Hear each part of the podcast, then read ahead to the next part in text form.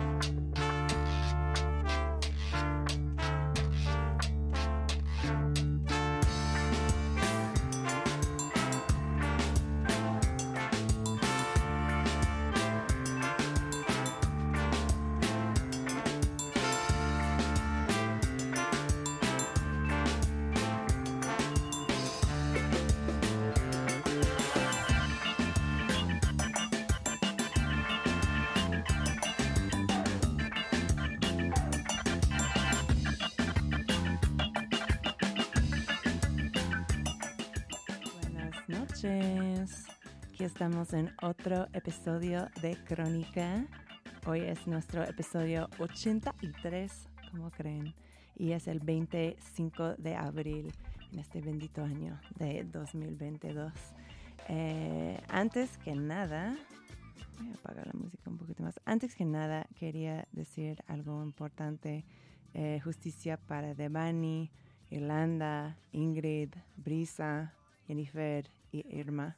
Eh, estamos aquí para fomentar conversación y pues no hay una conversación más importante ahora mismo de por qué nos faltan ellas y qué vamos a hacer de ello. Uy, pero bueno, hoy estamos hablando más bien de otros eventos nacionales y pues tal vez unos eventos nacionales un poco más positivos, un poco más esperanza ahí. Em, estuvimos re felices, ya lo he- hemos hablado varias veces en Crónica, escuchar de la declaración que emitió la ciudad de Oaxaca de Juárez hace unas semanas, eh, diciendo que no había ley en contra del consumo público de la marihuana. ¡Woo! Eh, fue aún más importante esta acción porque pues demuestra cómo en frente de una falta de acción por parte del gobierno federal es posible buscar cambios en la panorama política de la cannabis a nivel local. Y nadie tiene que decir esto a nuestro invitado el día de hoy, Temístocles Villanueva, que presentó en diciembre en el Congreso de la Ciudad de México una iniciativa que busca cambiar artículos 4, 6 y 9 de la Constitución de la CDMX y también el artículo 28 de la Ley Cultura Cívica. ¿Qué dicen estas leyes? O sea, ¿qué cambios está buscando? Pues entre varias cosas realmente. eh, su plan prohibiría discriminación contra los usuarios de marihuana en el empleo, el hospedaje y cosas así. Y también protegería el derecho de fumar en público. Como ven, amiguis. Eh, entonces, pues primero, bienvenido, Temístocles. Hola Kat, muy buenas noches a ti y a todo tu auditorio. Gracias por la invitación. Es la verdad un honor estar en un espacio como este. Qué bueno, qué bueno. Es tu primera vez en la radio Nopal. Espero que es mi es el- primera vez, pero es una radio que impacta a la comunidad que represento, que es la de la Cuauhtémoc. Están ustedes en la colonia San Rafael. Totalmente, somos muy locales, aunque sí tenemos hosts que están transmitiendo desde Alemania Me hasta el sur de América. Pero sí, estamos muy basados aquí, muy orgullosos de este espacio físico de la radio. Entonces, Muy gracias. lindo, por cierto. gracias por estar, gracias por estar. Eh, Temistocles, eh, cuéntame, o sea, quiero todo el update de lo que pasa con esta legislación que has propuesto y todo esto, pero primero me encantaría saber un poquito más de ti. ¿Cómo llegaste a ser político? Uy, pues es una larga travesía. Me imagino. porque yo no estudié nada relacionado con la política ni con el ejercicio de la ciencia política. Yo estudié cinematografía. No me digas. Sí, yo desde los 12 años era un chavito que quería hacer cine en su vida y que quería contar historias sobre el mundo que lo rodeaba. eh, pero pues muchas cosas se cruzaron en el camino. En primer lugar, yo creo que el país ha vivido una coyuntura muy interesante desde el año 2006, desde el proceso electoral que muchos hemos señalado como un fraude electoral. Eso Mm. nos marcó, al menos a mi generación, nos dejó marcados. Eh, yo actualmente tengo 32 años. Eh, en 2000, wow, suena mucho 32 años. Ay, no digas Te- te esto voy a acá, decir- por favor. Te voy a decir por qué. No, te voy a explicar por qué. Porque en 2006 tenía 16 años. Es decir, ha transcurrido la mitad de mi vida desde Como 2006 político. hasta el día de hoy. ¿no? Órale. Y en 2006 tenía 16 años, que es la mitad de 32. Ok. Eh, y, y pues era un joven que había crecido en una familia muy politizada. ¿Eres de acá? Soy de aquí, de la Ciudad de México, soy originario de la alcaldía Gustavo Amadero, eh, pero pues la migración como fenómeno de esta ciudad me llevó a la Cuauhtémoc desde el 2015 y poco tiempo después del movimiento en contra del fraude electoral, yo me di cuenta en la adolescencia pues que era gay y que como un hombre gay joven tenía que exigir mis derechos Claro que sí. y que la política era una ruta adecuada para exigir tus derechos. De hecho, la política era la única ruta para reconocer mis derechos. Mm, Eh, entonces eso me llevó a conocer activistas, no necesariamente vinculados a los partidos políticos, que me invitaron a participar desde la sociedad civil, desde los movimientos sociales. Eh, y, y, bueno, pues poco tiempo después el movimiento eh, que, que- que encabezaba López Obrador se convirtió en una asociación civil, en Morena, que derivó en un partido político.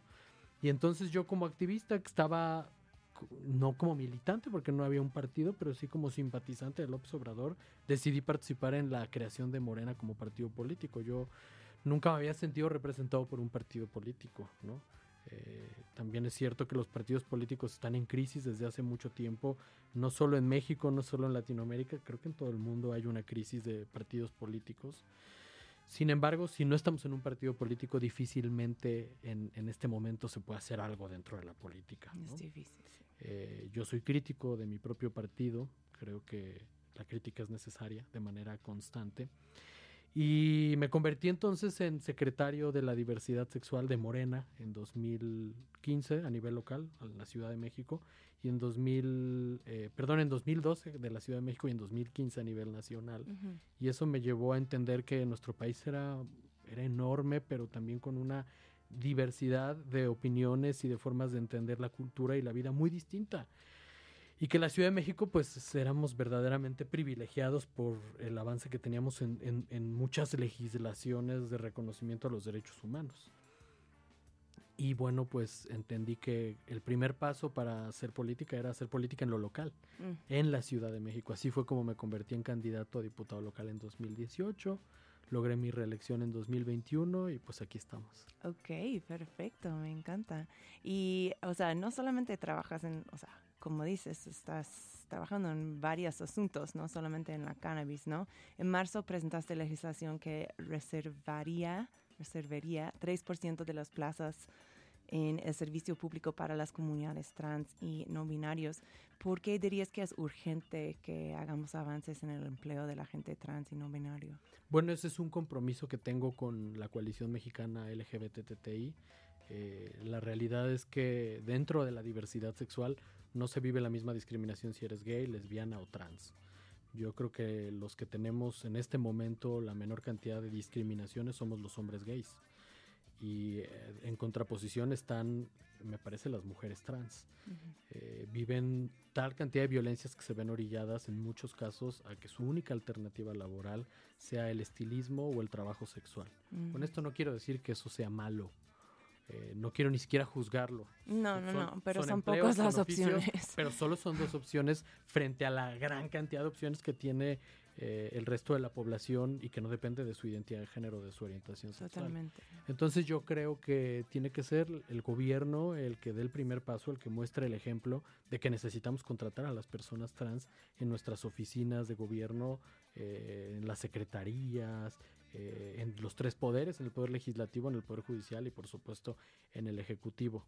Y bueno, pues mi agenda es toda aquella que hable de derechos humanos, ¿no? No solo de la diversidad sexual, también eh, me gusta mucho trabajar la agenda de las personas con discapacidad, que por cierto creo que es una población bastante invisible y que por lo tanto vive más discriminación que la diversidad sexual.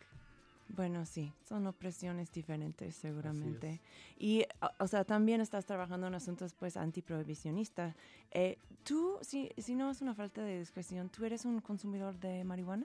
Pues mira, no, no soy un consumidor con, con frecuencia, pero por supuesto que la he consumido. Eh, qui- quiero Has compa- enjalado. No, quiero compartirte que eh, el trabajo al que me dedico pues genera un nivel de estrés importante Pues sí. y hay días en los que el estrés no te permite dormir y conciliar el sueño por las noches.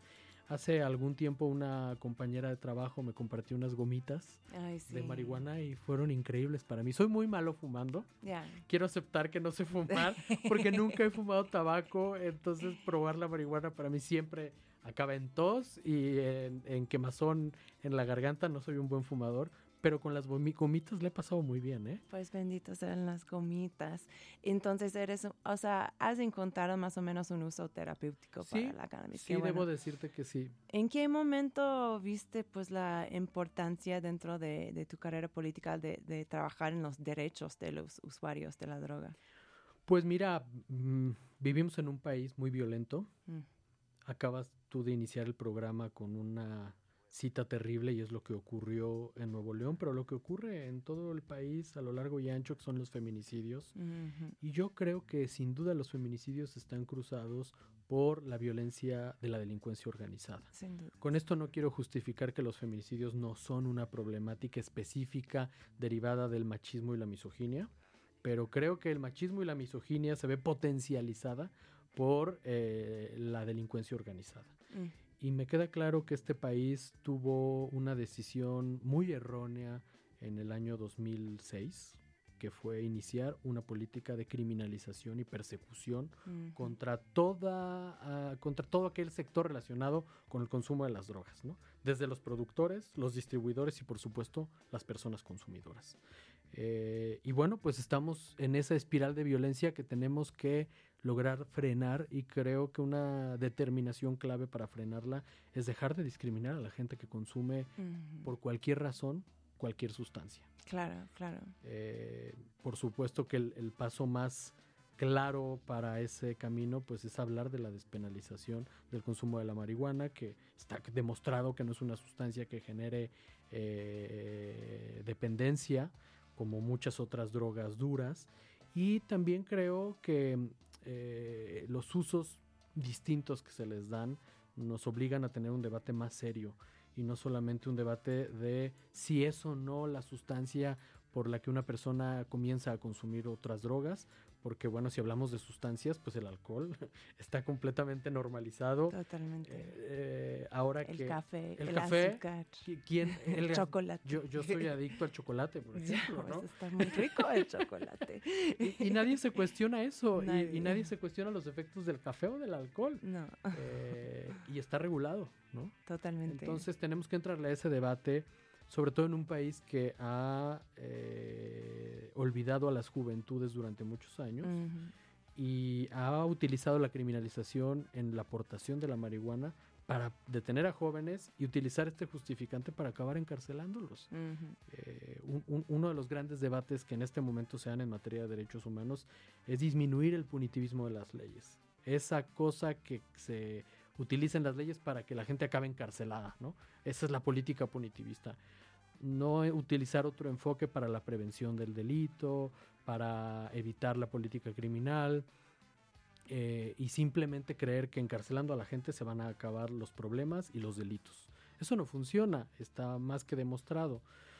Y creo que eh, eso nos obliga entonces a hablar de regulación, de regulación de un tema que en muchas naciones ha avanzado, que en nuestro país la Suprema Corte de Justicia de la Nación ha tenido sentencias muy claras sobre la no discriminación hacia las personas consumidoras de marihuana, donde también eh, hay un derecho clave que se ha posicionado, que es eh, eh, el- eh, la, el- la libre autodeterminación, el libre desarrollo de la personalidad, y la Corte ha dicho que estos dos derechos Ya existen. y, son están. paraguas para hablar de consumo de marihuana.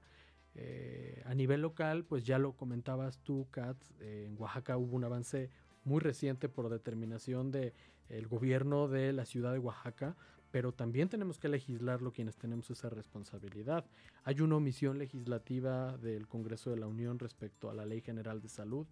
Se tiene que eliminar la prohibición en la Ley General de Salud, pero varios diputados y diputadas estamos convencidas y convencidos que en la ciudad se puede dar un avance importante si se prohíbe la discriminación a las personas consumidoras de marihuana y si eliminamos de eh, la ley de cultura cívica la sanción por consumo de marihuana en el espacio público. Estamos nosotros eh, en el debate analizando la posibilidad de que la regulación sea la misma que tienen los usuarios de tabaco en el espacio público. Eh, el, el tabaco es una sustancia que daña la salud de las personas, pues sí, pero es decisión de las personas si lo consume o no lo consume. Tenemos que cuidar a las personas no consumidoras, sí. ¿Y de qué manera? Pues yo creo que igual que el tabaco, no veo ninguna razón por la que la regulación deba de ser distinta. Sí, pues yo quiero hablar más en profundo sobre la iniciativa, pero primero creo que es muy importante que tomamos un breve break musical. Eh, empezábamos el show con los Aguas Aguas Tranquilo y Tropical. Eh, tú y tu equipo Temistocles eh, armaron este playlist. ¿Por qué, por, por qué esta rola de los Aguas Aguas?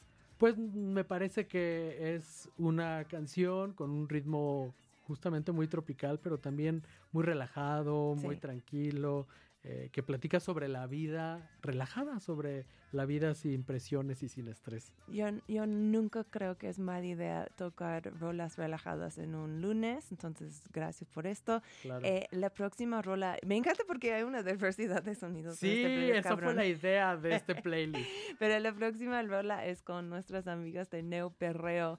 Es 420 por Tomasa de Real Tekel y Nas G. ¿Por qué? O Nas G, perdón. Eh, ¿por, qué, ¿Por qué esta canción, el 420 de Tomasa? Qu- Quiero decirte que uno de los grandes retos de esta selección musical fue evitar discurso misógino. Ay, Y bueno. lamentablemente el reggae y el reggaetón tienen mucho discurso misógino. Bueno, yo diría que todos los géneros tienen Todos los géneros pueden tener, algunos de manera más profunda, ¿no? Eh, o, o tal vez menos velado que otros. Exacto. Estoy de acuerdo. Ya. La música romántica puede ser sumamente misógina. Totalmente. Estoy de acuerdo. Pero eh, reggaetón producido por mujeres, hablando del perreo desde la perspectiva de una mujer y hablando del consumo de la marihuana junto con el, re- con el perreo, pues me pareció una elección eh, interesante. No hay falla, no hay falla. Va, pues vamos con Tomasita y luego regresamos con más crónica en Radio Nopal.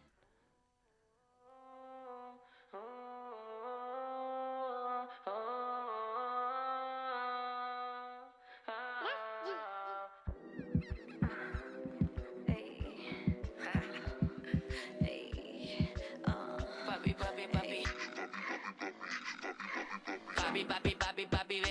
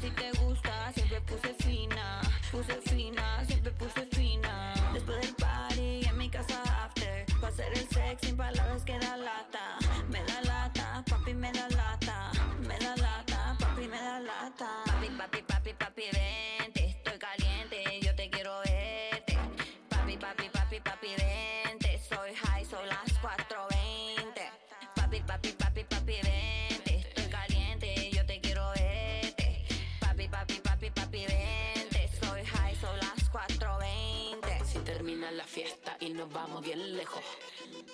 Pa' culiarnos a los conejos. Si termina la fiesta y nos vamos bien lejos. Pa' culiarnos a los conejos. Si termina la fiesta y nos vamos bien lejos. Pa' culiarnos a los conejos. Si termina la fiesta y nos vamos bien lejos. Pa' culiarnos a los conejos. Regreso en Crónica. Yo soy tu host, Kat Donahue, y estoy aquí en el estudio en la colonia San Rafael con el diputado de la ciudad, eh, Temistocles Villanueva. Muchas gracias por estar aquí con nosotros. Al contrario, gracias. Seguir nuevamente. aquí con nosotros, más bien. Con gusto. Eh, estamos de regreso con Tomasa del Real. Voy a ponerlo en fondo de nuestra conversación. Ahí. Ah, ok, perfecto. Entonces estuvimos hablando más o menos de tu viaje hacia ser un político que pues eh, busca ser campeón de derechos humanos de diferentes tipos. Eh, el diciembre, el 2 de diciembre pasado, eh, tomaste otro paso hacia este meta, eh, este motivación y presentaste una iniciativa en el Congreso de la Ciudad, lo cual está basado en las declaraciones del Corte Suprema, de cuál estamos ah, hablando. Cuéntanos brevemente de qué busca establecer este propuesto de ley. O sea, hemos hablado un poquito sobre esto de el consumo proteger el consumo público de, de marihuana, pero hay muchas diferentes partes. ¿Puedes hablarnos de los otros derechos que busca proteger? Pues fíjate que una vez que logré la reelección, entrar nuevamente al Congreso de la Ciudad, me senté con mi equipo y les pregunté, a ver, ¿qué tema no pudimos tratar en la legislatura pasada? ¿Qué tema es una demanda social? Y le tenemos que entrar ya. Y fue unánime que teníamos que entrarle al tema de la regulación del consumo de la marihuana. Eh, ¿Fue un anime? Unánime, todos estuvieron de acuerdo. Ok, yo fui como. todas ¿un las personas que anime? integran- Como un man, o sea, una película. Unánime es que todos están de acuerdo, Pero, ok, que hay perdón, consenso. A veces me falla la- el español. Ok, sigue, sigue. sigue. Es una palabra que usamos mucho los políticos. Ya. Por unanimidad se decide algo Ok, es que ok. todos están de acuerdo. Gracias, gracias. Bueno, pues eh, cuando empezamos a analizar el tema, lo primero que decidimos fue hablar de discriminación. Ya.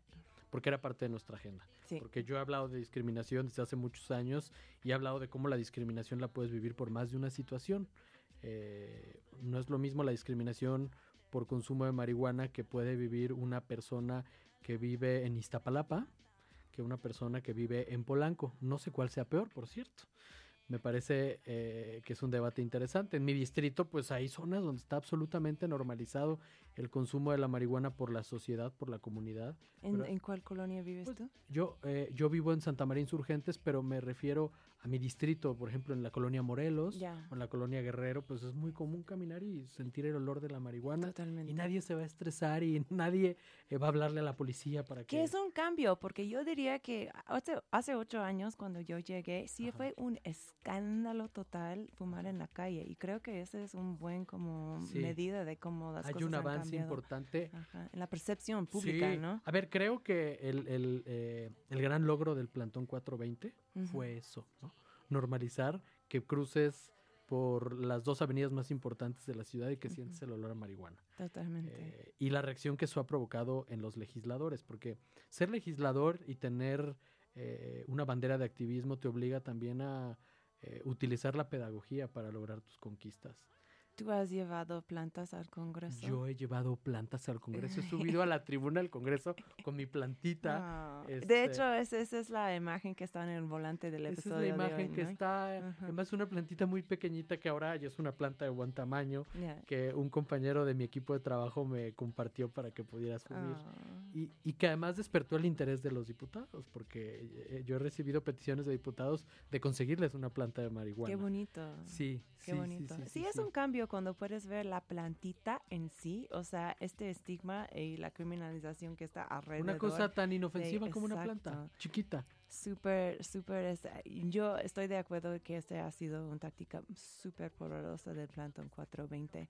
Em, qué bonito. Entonces, eh, tenemos el derecho de, consumir en público, el y la no discriminación, de eso te no hablaba. La constitución de la Ciudad de México creo que es una de las constituciones más avanzadas de Latinoamérica, no solo de México, eh, respecto al reconocimiento de derechos. Es una constitución muy garantista en muchos derechos. Eh, y, y bueno, pues si hablamos de no discriminación, también tendríamos que hablar de no discriminación Claro. por consumo de marihuana. Claro.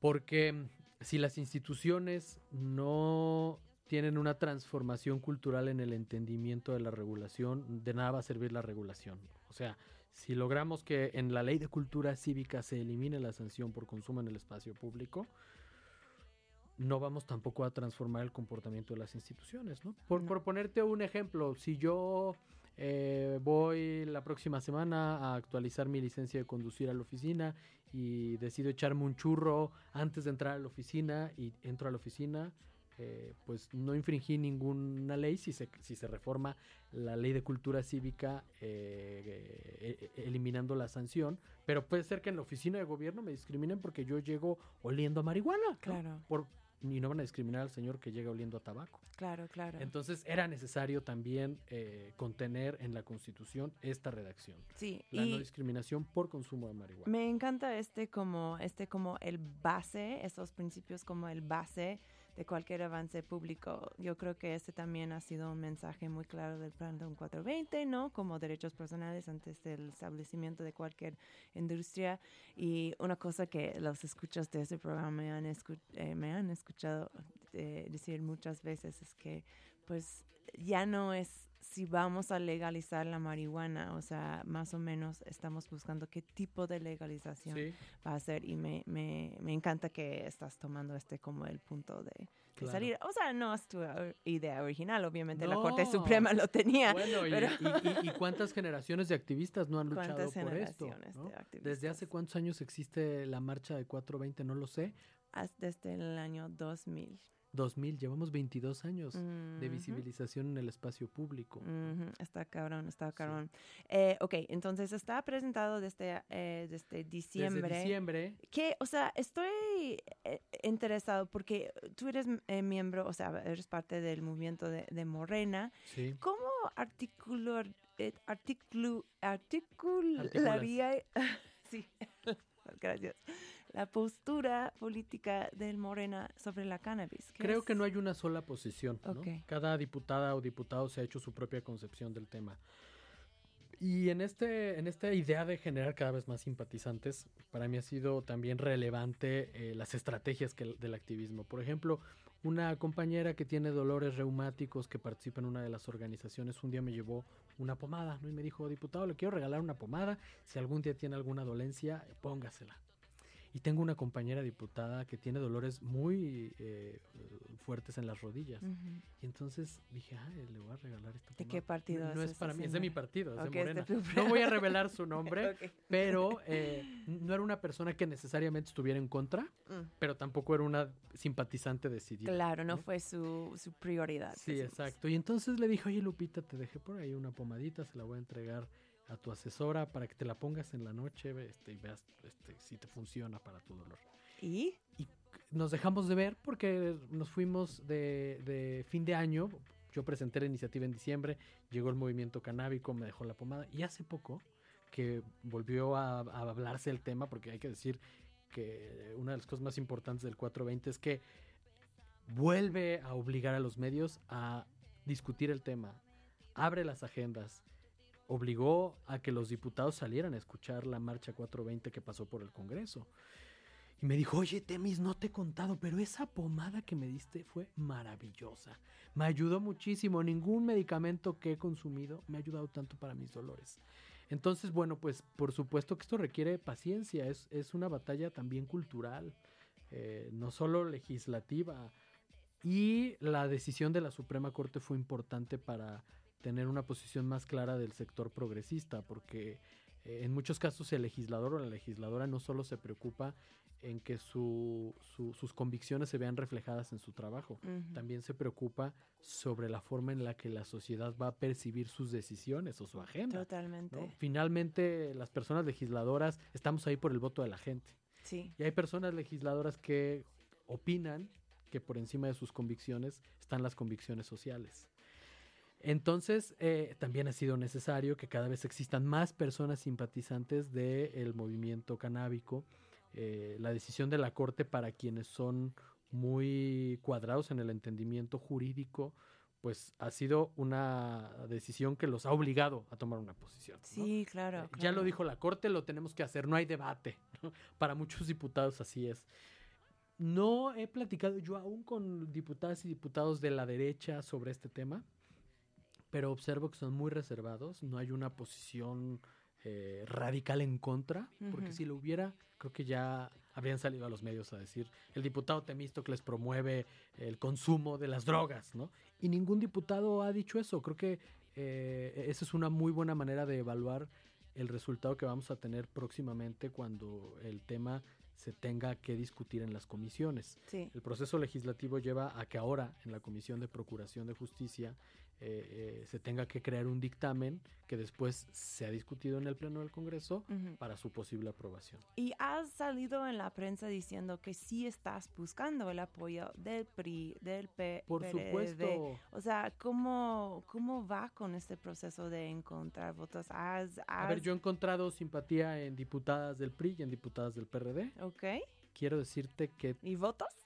Sí, sí, sí, sí, sí. Quiero decirte que además eh, ha sido mayor la simpatía entre las mujeres que entre los hombres. Bueno, A ver, ahora, también es un congreso que tiene más mujeres que hombres. ¿no? Es- el único congreso del país que está compuesto por más mujeres que por hombres. claro. Pero um, es, es otro dato revelador, ¿no? Tal vez los hombres se reserven más su posición sobre el tema que las mujeres. Sí, pues eh, ha pasado em, por este show em, la senadora Patricia Mercado y estuvimos hablando Ah. justamente de, de por qué ha sido en México que los, los líderes en este asunto, porque ella fue la primera candidata para la presidenta, Claro, por que México incluyó toda la, posible. prohibi- la prohibición de, de todas las drogas en su plataforma. sí, sí. Y han habido otras pues mujeres como muy destacadas en este asunto. O sea, podemos decir que Olga Sánchez Cordero en su momento era muy campeón de esto. Eh, y ella estaba diciendo que es que, o sea, eh, que el peso de la guerra contra las drogas y la violencia asociada con ella como cae muy fuertemente en las Ujú. mujeres. Bueno, ya hemos hablado de esto. Ujú. Em, bueno, regresando a la morena, puedes decir que hay muchas opiniones pues dentro del partido político y no tengo ninguna duda que este es cierto, pero la- eh, lo que sí está claro es que ha estallado un poquito a nivel federal pues el progreso de la regulación de cannabis. O sea, hemos estado ah, esperando hace un año para que el Senado haga algo. O sea, o sea, tú pones, tú dirías que la razón para esto es una, es como la falta de popularidad de regulación de cannabis entre el público. Pues creo que puede ser una de las múltiples razones. No creo que exista una sola. Ajá, Ahora, yo, yo sí veo que hay una mayoría de Morena en favor. ajá. De hecho, si los diputados de Morena en su totalidad logramos que estén a favor, se van a requerir unos poquitos votos más del ujú. resto de los partidos para que en la Ciudad de México avance la legislación. En, en- en México existe una tradición que no está tal vez eh, tan, tan documentada, pero cuando la Ciudad de México avanza en un tema, en automático otros estados deciden avanzar en ¿En ese qué, qué puedes mencionar otros? Pues, eh, en, derecho a decidir de las mujeres, sin duda, Ah, es, un, ya. es un ejemplo. Eh, el matrimonio igualitario claro. es otro ejemplo importante. y, y creo que tiene que ver con que alguien se atreva a hacerlo. Porque eh, así somos un poco los seres humanos, ¿no? Falta que alguien se atreva a decir, a hacer, a accionar para que el resto eh, dejen de reprimir sus convicciones y también lo hagan. Creo que si la Ciudad de México avanza, pues va a avanzar el resto del país y va a avanzar la legislación eh, federal que está pendiente. La Ciudad de México siempre ha sido una caja de resonancia respecto a los derechos de las personas. Entonces, creo que esto puede abrir una agenda interesante para que la ciudad vuelva a colocarse como el referente de los derechos de las personas. ¿Crees que, o sea, ha cruzado tu mente que este, si se sucede este, tu iniciativa a nivel de la CDMX, que este podría poner presión en los diputados federales para avanzar? Sí, desde luego. A ver, de entrada los diputados federales de la Ciudad de México deberían tener una posición si la Ciudad de México avanza. Ujú. Eh, también creo que hay eh, cada vez más personas consumidoras que no son de closet y que están en los espacios de toma de decisiones, ¿no? Que ese es otro tema que también habría que analizar. ¿Cuántas y cuántos diputados son consumidores de marihuana? Y por tanto tendrían que estar a favor de la regulación. No puedes ser Pensarías consumidor. que y sí, estar pero te puedo contra. decir que Ay, no, bueno. a veces consumir, o sea, en hoy en día no se puede saber nada de las convicciones de nadie por el hecho de que se fuma marihuana. O sea, yo siempre utilizo este ejemplo de los la gente que se invadieron el capital de, de Washington D.C. Ah. y que estaban va- vapeando, vapeando dentro de ellos. Estaban vapeando, defendiendo al candidato más conservador. Ay, no, güey, está muy loco. Pero bueno, tomamos un breve break musical. La Claro. próxima rola se llama ABCD, poema de Orlando Guinness por Ampersand. Cuéntame, yo, yo ni sabía de este grupo Ampersand. Cuéntame de ellos. A ver, yo no conozco el origen de la canción, pero la escuché con claridad y me dio la sensación de que relata la historia de una persona que acabó siendo asesinada por consumir marihuana. Oh, no. Entonces es, es- es un tema crudo. Ok, bueno, eh, vamos a escucharlo y luego regresamos con más plática en crónica.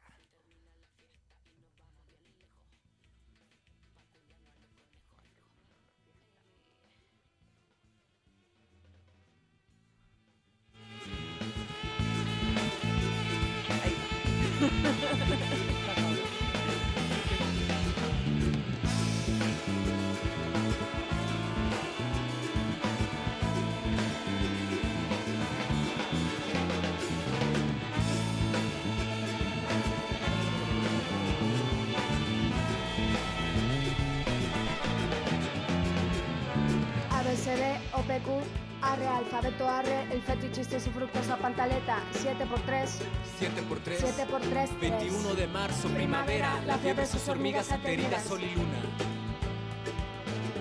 Yo no pienso, Me sacuden relámpagos, soy la medida de Dios, la luz persiste, adelante está la luz.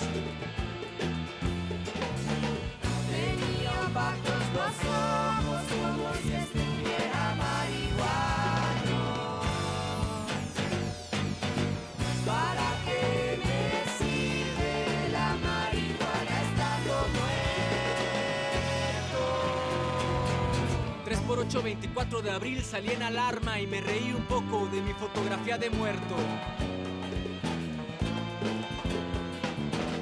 Tenía opacos los ojos como si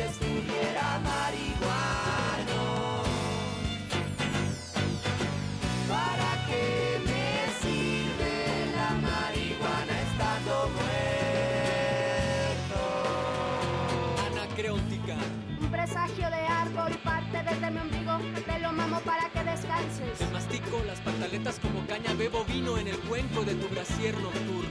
Vodka en el cuenco de tus zapatos.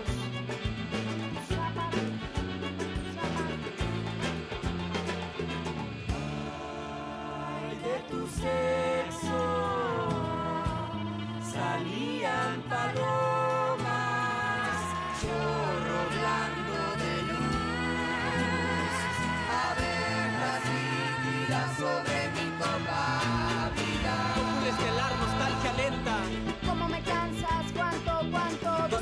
16 de julio, 27 años. de 1972. Se me ha caído un sábado desde el aljaba irremediablemente.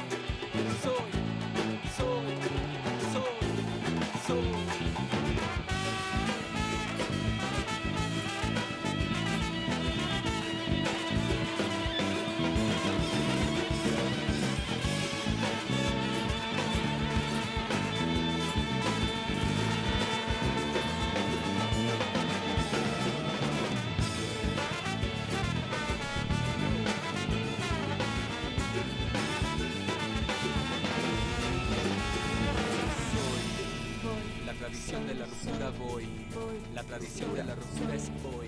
La Soy tradición de la ruptura de la ruptura tradición. Soy la ruptura de la tradición. Soy la tradición de la ruptura voy. La tradición de la ruptura es hoy. Ruptura Soy la tradición de la ruptura ruptura. voy. Soy, voy por la tradición de la ruptura. Soy la tradición de la ruptura es hoy. La tradición de la ruptura soy. La tradición de la ruptura voy. La tradición de la ruptura tradición de soy.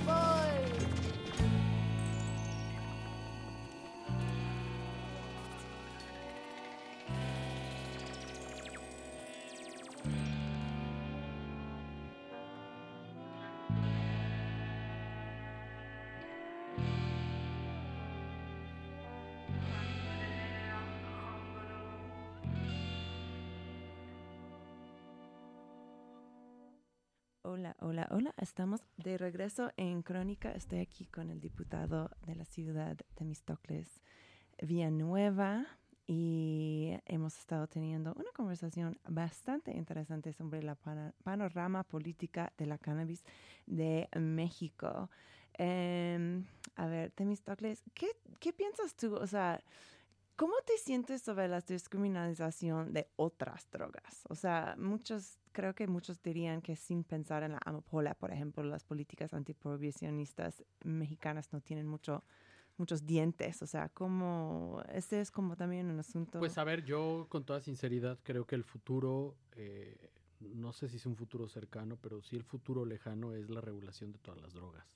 Veo muy complejo mantener una política que decida cuáles sí, cuáles no. ¿Cuál, ¿Por qué razones hay drogas que sí deben de ser legales y drogas que no deben de ser legales? Ahora, esto no quiere decir que no debamos de trabajar y darle prioridad desde la creación de políticas públicas a la prevención de adicciones, ¿no? No es lo mismo hablar de prevención de adicciones que de campañas en los medios de comunicación que criminalizan a los consumidores. ¿no? ¿Cómo ves los servicios de adicción en la Ciudad de México ahora mismo? Mira, eh, he conocido personas que tienen graves problemas de adicción y me parece que son insuficientes la- la- los servicios de atención pública que buscan la atención de, la- de- de las adicciones. También me parece que cuando hablamos de adicciones tenemos que hablar de salud mental. Eh, en mi opinión hay muchas eh, personas que tienen la mala fortuna de que la falta de atención a la salud mental acabe en el consumo de drogas. No al revés, como en muchos casos se piensa, Claro. ¿no? Eh, consumir una droga y los estados que provoca son el escape para muchas personas que no tienen una adecuada atención a su salud mental. Hay que hablar de la misma forma que hablamos. O, busca, o incluso están buscando tratar a los pro- problemas de su salud mental, ¿no? O sea, Claro. alguna, o sea, la marihuana, por ejemplo, o sea, anyways, pod- podríamos hablar mucho de esto, pero que sigue. No, a ver, pero creo que después de haber estado en un encierro tan largo por la pandemia, Ajá. todos debemos comprender por qué es importante hablar de salud mental. Y si queremos hablar de adicciones, hablemos también de salud mental. Es urgente que hablemos de salud mental. Solo así podremos disminuir eh, las adicciones, solo así podremos tener una perspectiva más integral de las adicciones. Eh, por supuesto que hay factores sociales, por supuesto que no podemos, con, con- con todos estos argumentos que he dicho, no podemos justificar a la delincuencia organizada y todas sus prácticas para el tráfico de drogas, ¿no?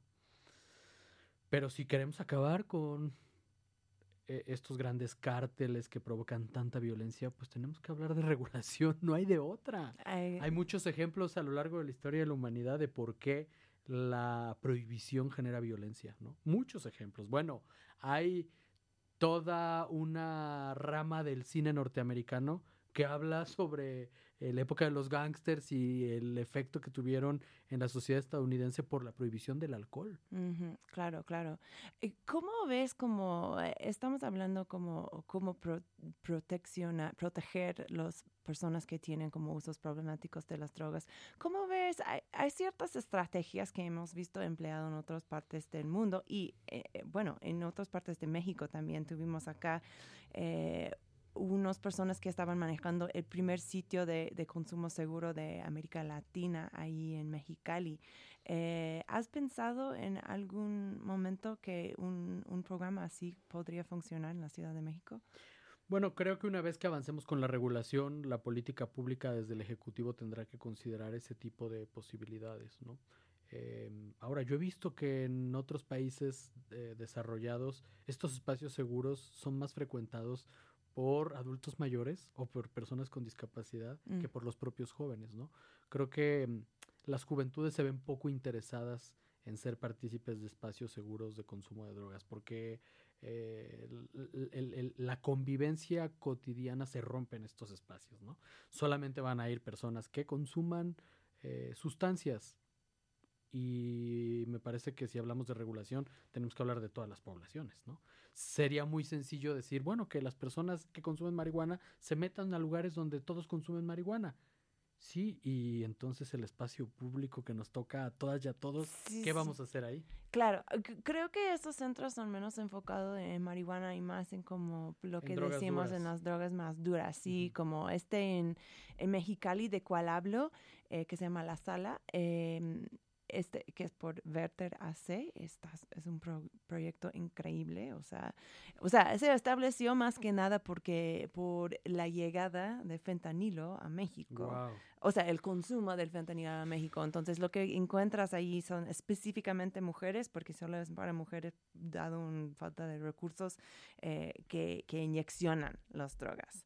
Em, me siento que los, los asuntos, o sea, el perfil de- del consumo de drogas son muy diferentes en diferentes partes de México, Sí. pero había pensado que... Sí, los picaderos se han vuelto eh, nuevos en la Ciudad de México cada vez más frecuentes, Mm, pero tienes razón, en la frontera con Estados Unidos era una práctica común desde hace muchos años. sí, sí, sí. Sí. eh, sí. Y, y- y a ver, también hay otro tema importante. No estamos educando a los consumidores porque como todo está prohibido, ¿cómo vas a educar al Mm, consumidor? No es, un- es que es una contradicción con la que se han enfrentado eh, las autoridades gubernamentales. ¿Cómo has visto las últimas campañas? Eh, Yo me, me, suena- parece que son muy erróneas, Este de erróneas. sí, con drogas no hay final feliz. Este este, parece hemos muy platicado erróneo. mucho de esto en este Mira, eh, yo, yo que hablo también de temas relacionados con la diversidad sexual, hay una práctica cada vez más común entre los hombres gays y es el famoso chemsex o chemsex, ¿no? Sí, que es tener relaciones sexuales a través del consumo de las drogas o que las drogas sean parte fundamental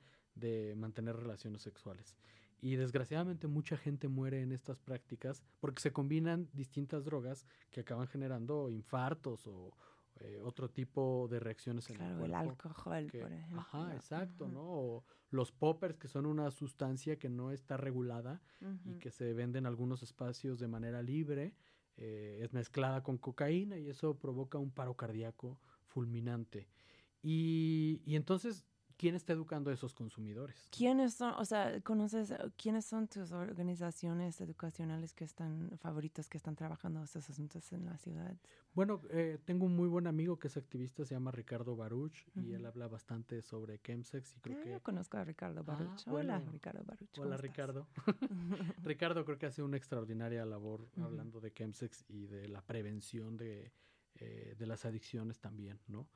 Eh, porque bueno, a ver, es- es- este cruce de problemas nos lleva a otro más y es la transmisión de enfermedades de transmisión sexual, ¿no? La, la- las, las ITS o ETS. Y bueno, pues por eso es que creo que el tema de las drogas tiene que ser un asunto integral.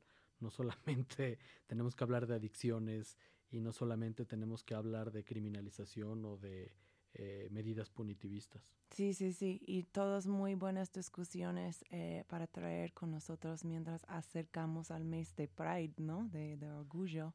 Em, yo, pues sí, la, la- el queer y el cannabis. Me encanta este cruce de temas, la verdad. Está muy chido. O sea, bueno, los, los, la comunidad LGBT siempre ha sido muy, muy consumidor de la mota, yo diría. Por supuesto que sí, y seguramente todas las poblaciones tendrán algo que decir sobre su propio consumo, ¿no? Claro que Solo sí. que no es tan visible o no es una bandera en la que estén exigiendo también sus derechos. No, sí, claro que sí.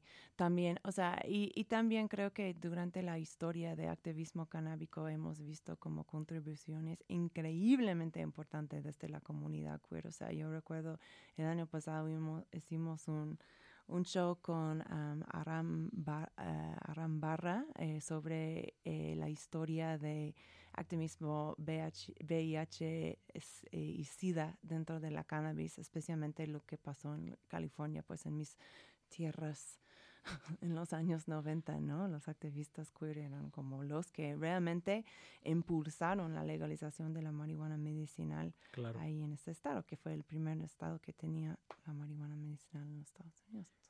Pues, Es otra perspectiva más, el uso terapéutico de múltiples enfermedades. ¿no? Totalmente, Sí, totalmente. sí, Sí, sí, sí, sí, súper importante. Pues sabes que hemos llegado al fin de nuestro programa. Wow, qué rápido se ya pasó. sé, muchas gracias por venir no, Kat, otra gracias vez. a ti, qué agradable estar contigo. Ay, bueno, espero que regresas cuando... em, Cuando se haya probado. Exactamente. Ojalá, híjole, Aquí sería un enorme triunfo recibimos. para la ciudad. Aquí te recibimos. Entonces, ¿qué es como el, el- la noticia más reciente de la iniciativa? La Dijiste más- que está en comisiones. La noticia más reciente de la iniciativa es que ya tiene un soporte social. A ver, un diputado puede representar muchas cosas cuando sube a tribuna, mm. pero si sus iniciativas no tienen un respaldo social, se pueden congelar para toda la vida. Y el hecho de que el día 420 asistiera un enorme contingente Ah, de personas cierto. consumidoras, pues genera una reacción muy importante en los diputados. En primer lugar, entender que no es un sector minoritario. En segundo lugar, que están organizados. Y en tercer lugar, descubrir que es una manifestación pacífica, eh, que no busca otra cosa más que el reconocimiento de sus derechos. Eh, la, la Ciudad de México ha vivido manifestaciones no necesariamente pacíficas, tal vez igual de legítimas, pero no pacíficas. Y la reacción de eh, el, el aparato de resguardo del Congreso, el aparato de seguridad y de los diputados cuando llegó una manifestación de 3.000 personas fue de temor. ¿Quién organizó esta acción? Porque tú está- organizó- estás hablando para los escuchas que tal vez no, no saben. Tú hablaste desde las, las escaleras en la entrada del Congreso de la Ciudad del 420 este semana Sí. pasada. Sí, o sea, como es. e- era una marcha, ¿no? Era una marcha que salió de la Suprema Corte de Justicia de la Nación, se dirigía al Senado y de pasada eh, decidieron visitar el Congreso de la ciudad. Eh, son varias organizaciones las que acudieron. Claro. Pero hay un activista que se llama Alfonso que hizo contacto conmigo y me dijo, oye, el día 420, pues creo que la marcha debe visitar el Congreso. Y Totalmente. entonces recibí a Alfonso y a muchos otros activistas. Me que encanta. Los escuchamos. Y hablando de la organización de las Pachecos, ¿cuántas manifestaciones tomó lugar este día? Muchi- Muchísimas. muchísimos. O sea, que, que hasta cerraron la reforma por, por toda la gente en el plantón que había. Está muy, está muy chido. Tres escenarios y un lucha libre tenían ahí en el plantón ese día. yo le pasé, tengo que dar un shout out, porque yo lo pasé eh, por lo menos la mañana en Huerto Roma, donde también había un, un gran evento que se llama The High Community y a ver, y ayer allá estaba escuchando sobre diferentes proyectos de identificar, preservar y registrar las semillas endémicas mexicanas de cannabis. Wow. Entonces, ajá, sí, me explotó la mente. En junio vamos a hablar más de esto en el show, entonces sintonízanos. Pues ya, muchísimas gracias, Temistocles. Muchísimas gracias a nuestro sede, como siempre, Radio Nopal, te quiero mucho. Em, un anuncio para si quieren apoyar medios, los medios independientes, especialmente el periodismo sobre las drogas. Puedes comprarnos nuestro merch crónica. Tenemos un playeras con nuestro Kitty Pacheco increíble. Aparte, este eh, póster hecho por Domino eh, de la Ciudad de México, versión Gatuna Pacheca. Eh, puedes encontrar esto por nuestra página de Instagram, Crónica CDMX. Ah, no, todavía no puedes ir, Temistocles. Tienes que decirnos por qué traíste Me Gustas Tú por Manu Chao para cerrar este programa. Pues a ver, creo que. Manu Chao es emblemático para el reggae y además es un personaje que quiere mucho a México. Eh, y, y quiero contarte algo que, que- que nadie sabe, por cierto. Cuéntame, me encanta un secreto. Yo, yo en la prepa vivía enamorado de un chico que le encantaba Manu Chao. Ok. ¿Cómo se llamó? ¿Cómo se llama él? Ajá. Se llama Emilio. ¡Oh! Shout out Emilio. Shout out a todos nos escuchan. Normalmente cuando terminamos el show nos damos, nos echamos un miau. ¿Quieres miau conmigo? Miau. Ok. Miau. Te lo dije bien clarito. Permanece a la escucha. Permanece a la escucha. 12 de la noche en La Habana, Cuba. 11 de la noche en San Salvador, El Salvador. 11 de la noche en Managua, Nicaragua. Me gustan los aviones, me gustas tú. Me gusta viajar, me gustas tú. Me gusta la mañana, me gustas tú. Me gusta el viento, me gustas tú. Me gusta soñar, me gustas tú. Me gusta la mar,